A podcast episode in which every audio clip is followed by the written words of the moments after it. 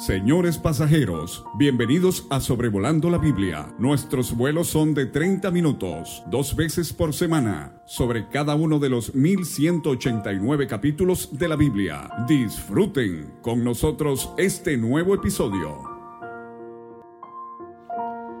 Hola a todos, quisiera ver con ustedes hoy el capítulo 4 de Primero de Samuel en este podcast sobrevolando la Biblia y vamos a notar que los primeros tres capítulos de este libro son para presentarnos la escena eh, en cuanto a las condiciones de Israel, para mostrarnos la perversión que había en el sacerdocio y en cierta manera ese pecado en el sacerdocio va a encontrar su clímax aquí en este capítulo, aunque solamente vamos iniciando en esta larga historia de la rebeldía del pueblo hebreo.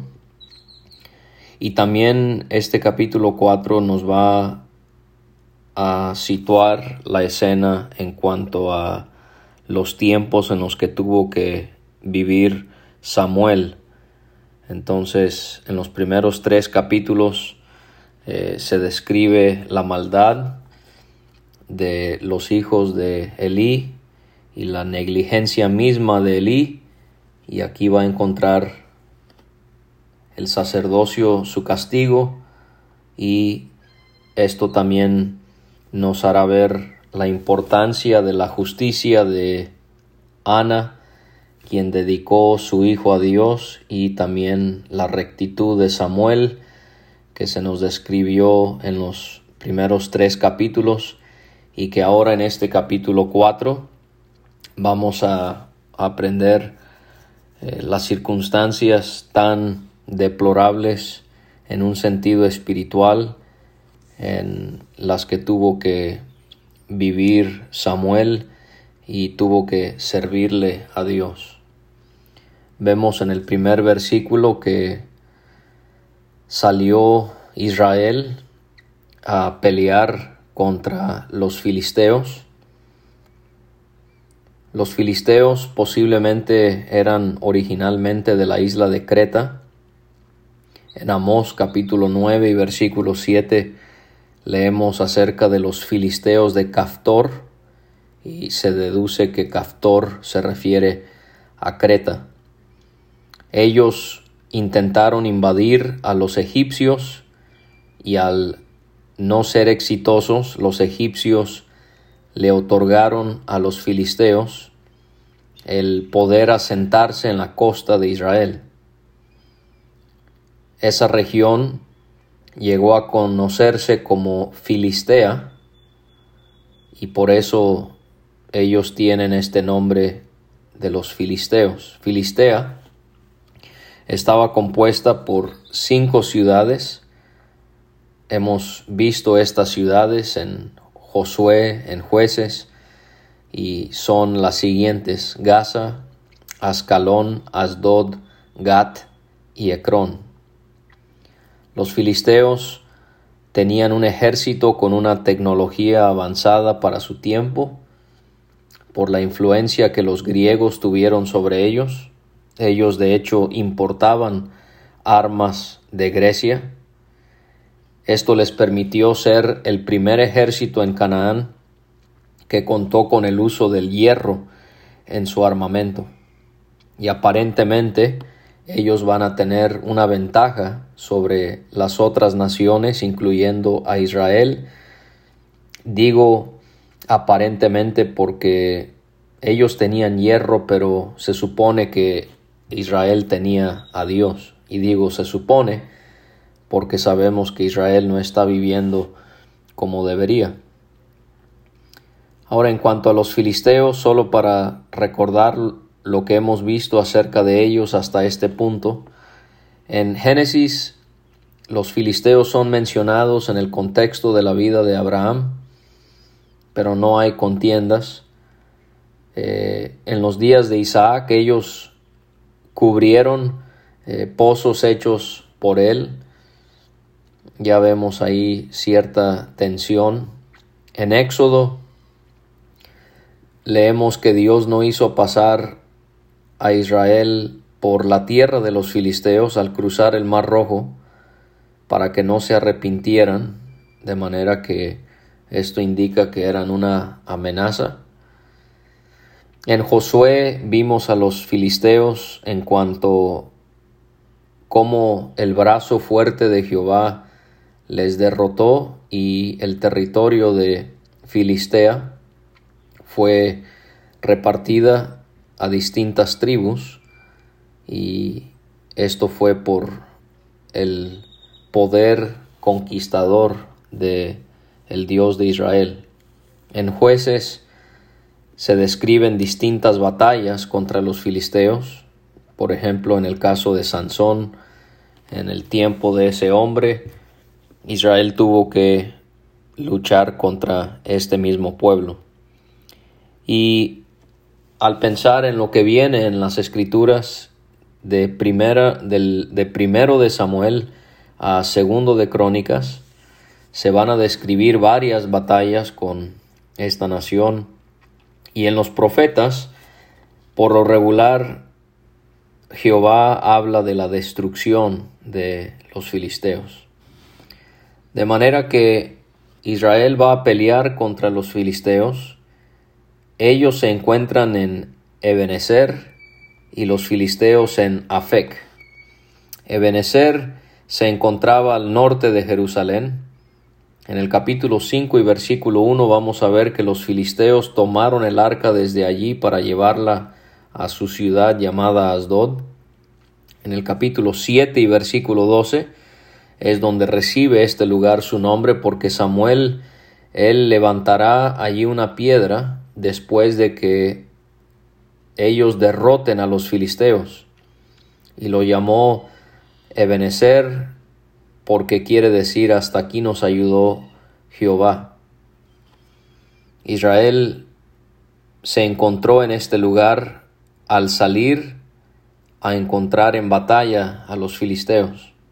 Y como mencioné, los filisteos ellos estaban situados en Afec, que era una ciudad cananea cerca de Jezreel. En el capítulo 29 y versículo 1 de este mismo libro se mencionará otra vez este lugar en relación a otra batalla entre estas mismas dos naciones. La guerra comienza y al pelear estos dos pueblos, los filisteos son victoriosos, derrotan a los israelitas al haber herido aproximadamente cuatro mil soldados de Israel. Los israelitas regresan a su campamento y los ancianos o gobernantes de Israel, ellos reflexionan y analizan el porqué de la derrota y cuestionan por qué Dios había permitido que perdieran la guerra. Los ancianos llegaron a la conclusión que debían ir a Silo para traer el arca del pacto de Jehová. Ellos estaban convencidos que de esa manera podían tener toda la certidumbre de que así podían ser salvados de sus enemigos. Sabemos que el arca del pacto representaba el trono de Dios al morar y al reinar sobre su pueblo. El arca del pacto fue usada en las batallas de Israel. Esto sería una práctica común. En Josué capítulo 6 vemos que el arca fue llevada cuando devastaron a la ciudad de Jericó. Vemos lo mismo en la guerra contra los madianitas en números 31. En primero de Samuel 14, Saúl seguirá con esta práctica y David en segundo de Samuel 11 también lo hará. Vemos aquí entonces a, a Dios como el guerrero que pelearía las batallas de Israel. Esto nos hace confiar en nuestro gran Dios que lucha por nosotros. En Crónicas podemos ver que el arca del pacto representaba el poder de Dios. Leemos en el capítulo 6 y versículo 41 que dice ahí el arca de tu poder. Entonces ellos miraban el arca del pacto como representando la presencia de Dios y la presencia de Dios les aseguraría vencer a sus enemigos. Pero en este caso, pareciera que los israelitas le estaban dando más importancia al artefacto que a la presencia misma de Dios. Parece ser que ellos estaban confiando más en el arca del pacto que en Dios para ser victoriosos ante sus enemigos. Realmente todo indica que los israelitas habían hecho del arca del pacto un ídolo. Juan Calvino, él dijo algo hace unos 500 años que debe hacernos reflexionar a todos. Y él hablaba de cómo nuestro corazón es una fábrica de ídolos. Parece ser que Israel había hecho del arca del pacto un ídolo. Steve Lawson, él en una predicación, lo acabo de escuchar decir que todo lo que amamos más que a Dios es un ídolo en nuestras vidas. No quiero juzgar, pero al ver la lo que aparentaba Israel es que habían hecho del arca del pacto un ídolo. Y me pregunto, ¿qué ídolo habrá en mí, en mi vida, en mi corazón? Pregunto, ¿qué ídolo habrá en su vida? ¿Qué hay en nosotros? ¿Qué hay en nuestra vida que amamos más que a Dios? ¿Qué es lo que me genera más satisfacción que la satisfacción que encuentro en Dios? Creo que este es un pecado con el cual batallamos mucho más de lo que nos imaginamos. Este suceso en cuanto al arca siendo llevada como un amuleto de la buena suerte refleja los tiempos en los que vivía Israel. Habían salido a pelear, pero sin apoyarse en Dios. Y cuando perdieron, siguieron mostrando que su confianza no estaba en Yahweh. Y nosotros debemos también no ser como estos ancianos. Los ancianos, en vez de preguntar en cuanto lo permitido por Dios. Ellos preguntaron, ¿por qué nos ha herido hoy Jehová delante de los filisteos? En vez de preguntar en cuanto a lo que Dios permitió, como si él hubiese tenido la culpa, debieron más bien haberse preguntado cuál era su condición delante de su Dios. Esto es algo que también nosotros podemos aprender de esto. ¿Cómo estamos delante de nuestro Dios? Entonces ellos fueron a Silo y trajeron de allá el arca del pacto de Jehová de los ejércitos. Aquí encontramos una hermosa descripción del propósito o de la función del arca del pacto el arca del pacto de Jehová de los ejércitos que moraba entre los querubines. Otra vez, esta, este esta arca representaba la presencia de Dios entre su pueblo. Consideremos otras menciones en cuanto a este tema en las Escrituras. En Éxodo 25-22 vemos que desde el arca Dios se comunicaba con su pueblo.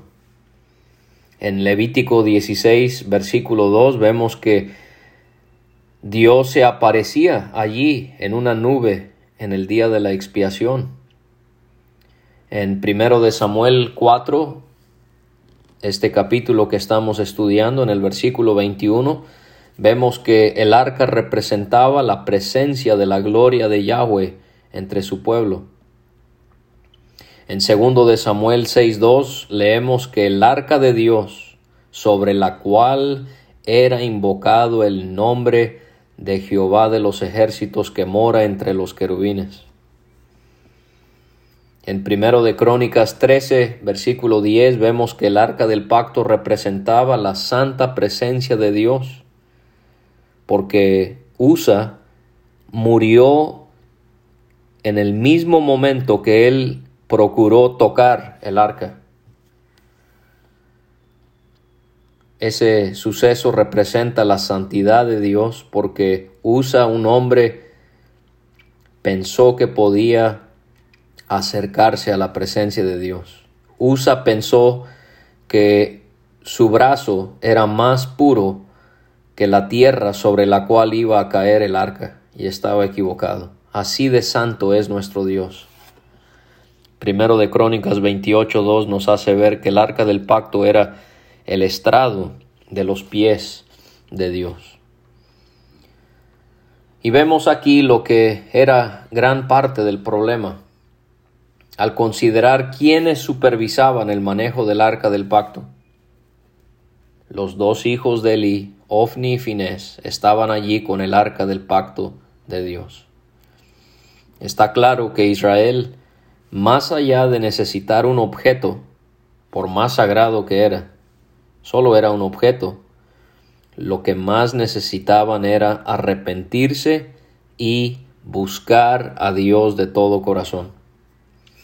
Y cuando llegó el arca al campamento de Israel, todo Israel gritó con tan gran júbilo que la tierra tembló. Había mucha apariencia, pero muy poca realidad. Y se parecen estos israelitas a agrupaciones de personas hoy en día que hacen mucho ruido en sus servicios, pero que es evidente que no conocen al Señor ni a su palabra. Cuando los filisteos escucharon esto, ellos se preguntaron qué voz de gran júbilo es esta en el campamento de los hebreos, y supieron que el arca de Jehová había sido traída al campamento.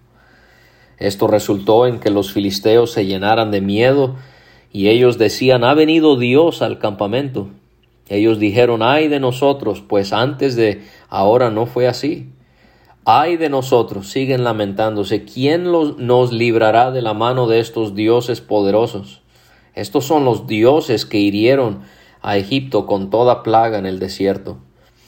Esta palabra dioses que encontramos aquí es la palabra en hebreo Elohim, que en la Biblia puede referirse a Dios, pero también puede referirse a jueces, a gobernantes, a ángeles y a dioses paganos. De manera que los filisteos no conocían a Elohim porque ellos tenían sus propios Elohim. Pero sí habían escuchado de cómo los Elohim de Israel los habían librado de los egipcios al herirles con plagas.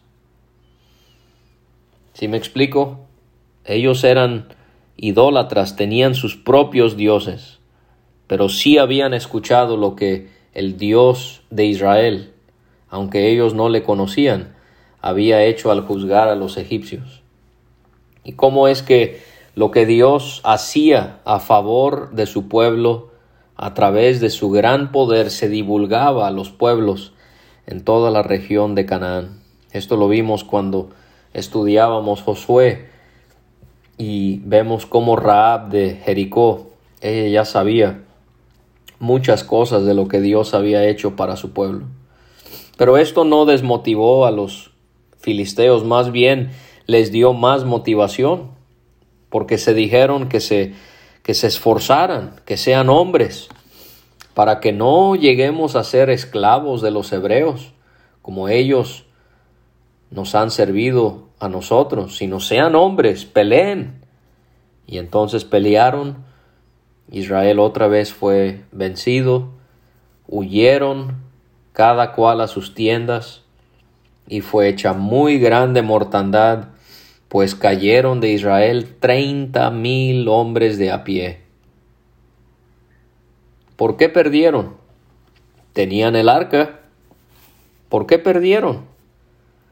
Tenían el artefacto, tenían el mueble, sí, pero no tenían a Dios, no tenían a Dios. El arca de Dios fue tomada, pero también murieron los dos hijos de Eli, Ofni y Finés. Perdieron la guerra, perdieron lo que representaba la gloria de Dios entre ellos y perdieron a sus sacerdotes. La muerte de Ofni y Finés le había sido anticipada a Elí, ¿cierto? Por medio de ese varón anónimo mencionado en el capítulo 2. Le dijo claramente que ellos iban a morir el mismo día. Le dijo también que morirían en su juventud, porque le dijo en ningún tiempo habrá anciano en tu casa. También le dijo todos los nacidos en tu casa morirán en la edad viril la edad viril son los años de mayor vigor y fuerza en el hombre que son entre los años 30 y 50 del, de la persona, de su vida. Y quizás todo esto, hermanos, sí era para juzgar a Israel, pero quizás todo esto era para juzgar a la casa de Eli. Toda esta pérdida, todas estas guerras, para juzgar la casa sacerdotal. Si ve cómo el pecado tiene grandes consecuencias para uno mismo y para los que están a nuestro alrededor. En los Salmos y en Jeremías vemos que los filisteos también tuvieron resultado en que devastaron asilo y Dios lo había permitido.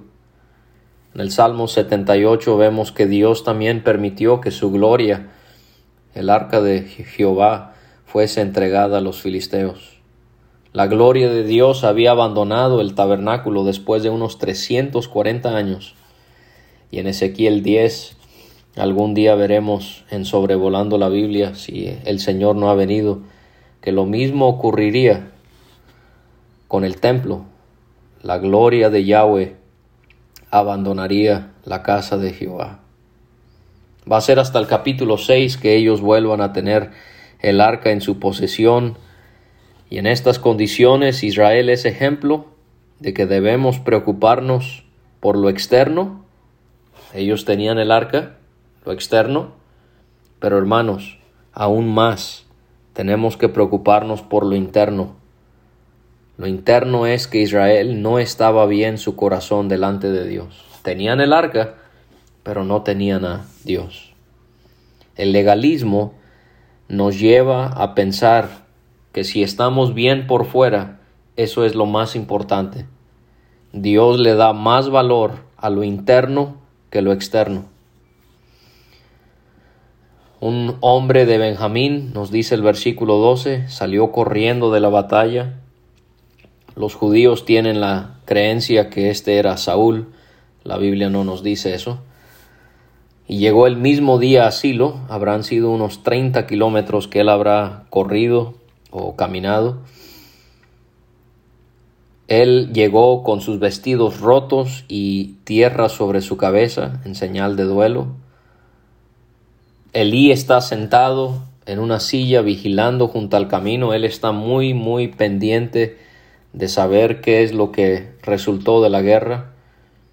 Su corazón estaba temblando por causa del arca de Dios. El benjamita llega para dar las noticias y toda la ciudad comienza a gritar. Y cuando Elí escuchó el estruendo de la gritería, él pregunta el porqué de este alboroto y el hombre entonces viene a prisa y le da las noticias a Elí. Elí era de edad de 98 años, sus ojos se habían oscurecido de modo que no podía ver. Y el benjamita le hace saber a Elí, yo vengo de la batalla, he escapado hoy del combate. Y él pregunta con ansiedad, ¿qué ha acontecido, hijo mío? Y el mensajero responde, Israel huyó delante de los filisteos y también fue hecha gran mortandad en el pueblo. Israel ha perdido la batalla. Número dos, tus dos hijos, Ofni y Finés, fueron muertos. Esa es la segunda mala noticia. Y la tercera, el arca de Dios ha sido tomada. Y cuando él escuchó lo que sucedió con el arca de Dios, Elí cayó hacia atrás de la silla al lado de la puerta y se desnucó y murió porque era hombre viejo y pesado. Y se hace el comentario que él había juzgado a Israel por cuarenta años. Lo que más asombró a Elí no fue la derrota de Israel, no fue la muerte de sus dos hijos, sino el hecho de que se había perdido la posesión del arca de la alianza.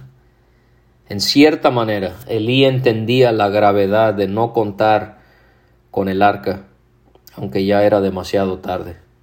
Y así líderes en las iglesias hoy en día necesitan actuar para hacer lo correcto en la casa de Dios antes de que sea demasiado tarde.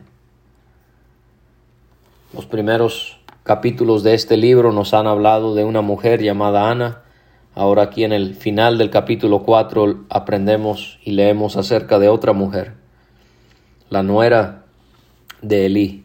Ella estaba embarazada, muy cercana ya a dar a luz, y escuchando el rumor que el arca de Dios había sido tomada y que había eh, muerto su suegro, habían, había muerto su esposo, había muerto su cuñado, ella se inclinó y dio a luz porque le sobrevinieron sus dolores de repente.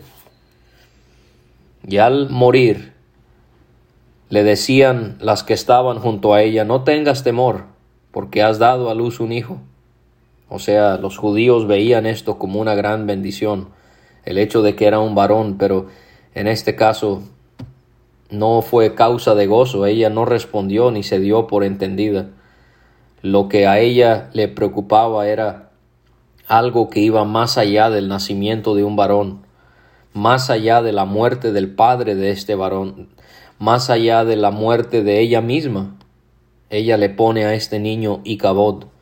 Icabod se compone de, dos palabras en hebreo, I, que significa isla, y Cabod, que significa gloria. Gloria aislada. Su nombre significa sin gloria. Y ella exclamó, traspasada o removida es la gloria de Israel por haber sido tomado el arca de Dios y por la muerte de su suegro y de su marido. Y termina repitiéndose esa frase. Ella dice, traspasada es la gloria de Israel porque ha sido tomada el arca de Dios. No es nada en contra de nuestras hermanas, porque ellas son de mucha honra para el Señor en todo lo que hacen. Pero el hecho de que fue una mujer la, que declaró esto es muestra de las condiciones de Israel en esos tiempos. ¿Quién fue la primera persona en reconocer lo que había acontecido en cuanto a la gloria de Dios abandonando al pueblo hebreo? Una mujer. En una iglesia es tiempo de que los ancianos puedan reconocer la presencia del Señor ya no está entre nosotros porque estamos en desobediencia, deberían arrepentirse y confesar traspasada es la gloria de Israel y hacer lo que se tenga que hacer para poder contar con la presencia de Dios. Usted podría tenerlo todo externamente en su congregación. En un sentido figurado pudiera tener el arca, pero realmente tiene a la presencia de Dios. Este debería de ser la ambición de cada iglesia, poder obedecer, poder adorar a Dios de todo corazón para poder realmente contar con su presencia. Muchas gracias por escuchar. Deseamos que este audio le sea de bendición a cada uno de los que lo lleguen a escuchar.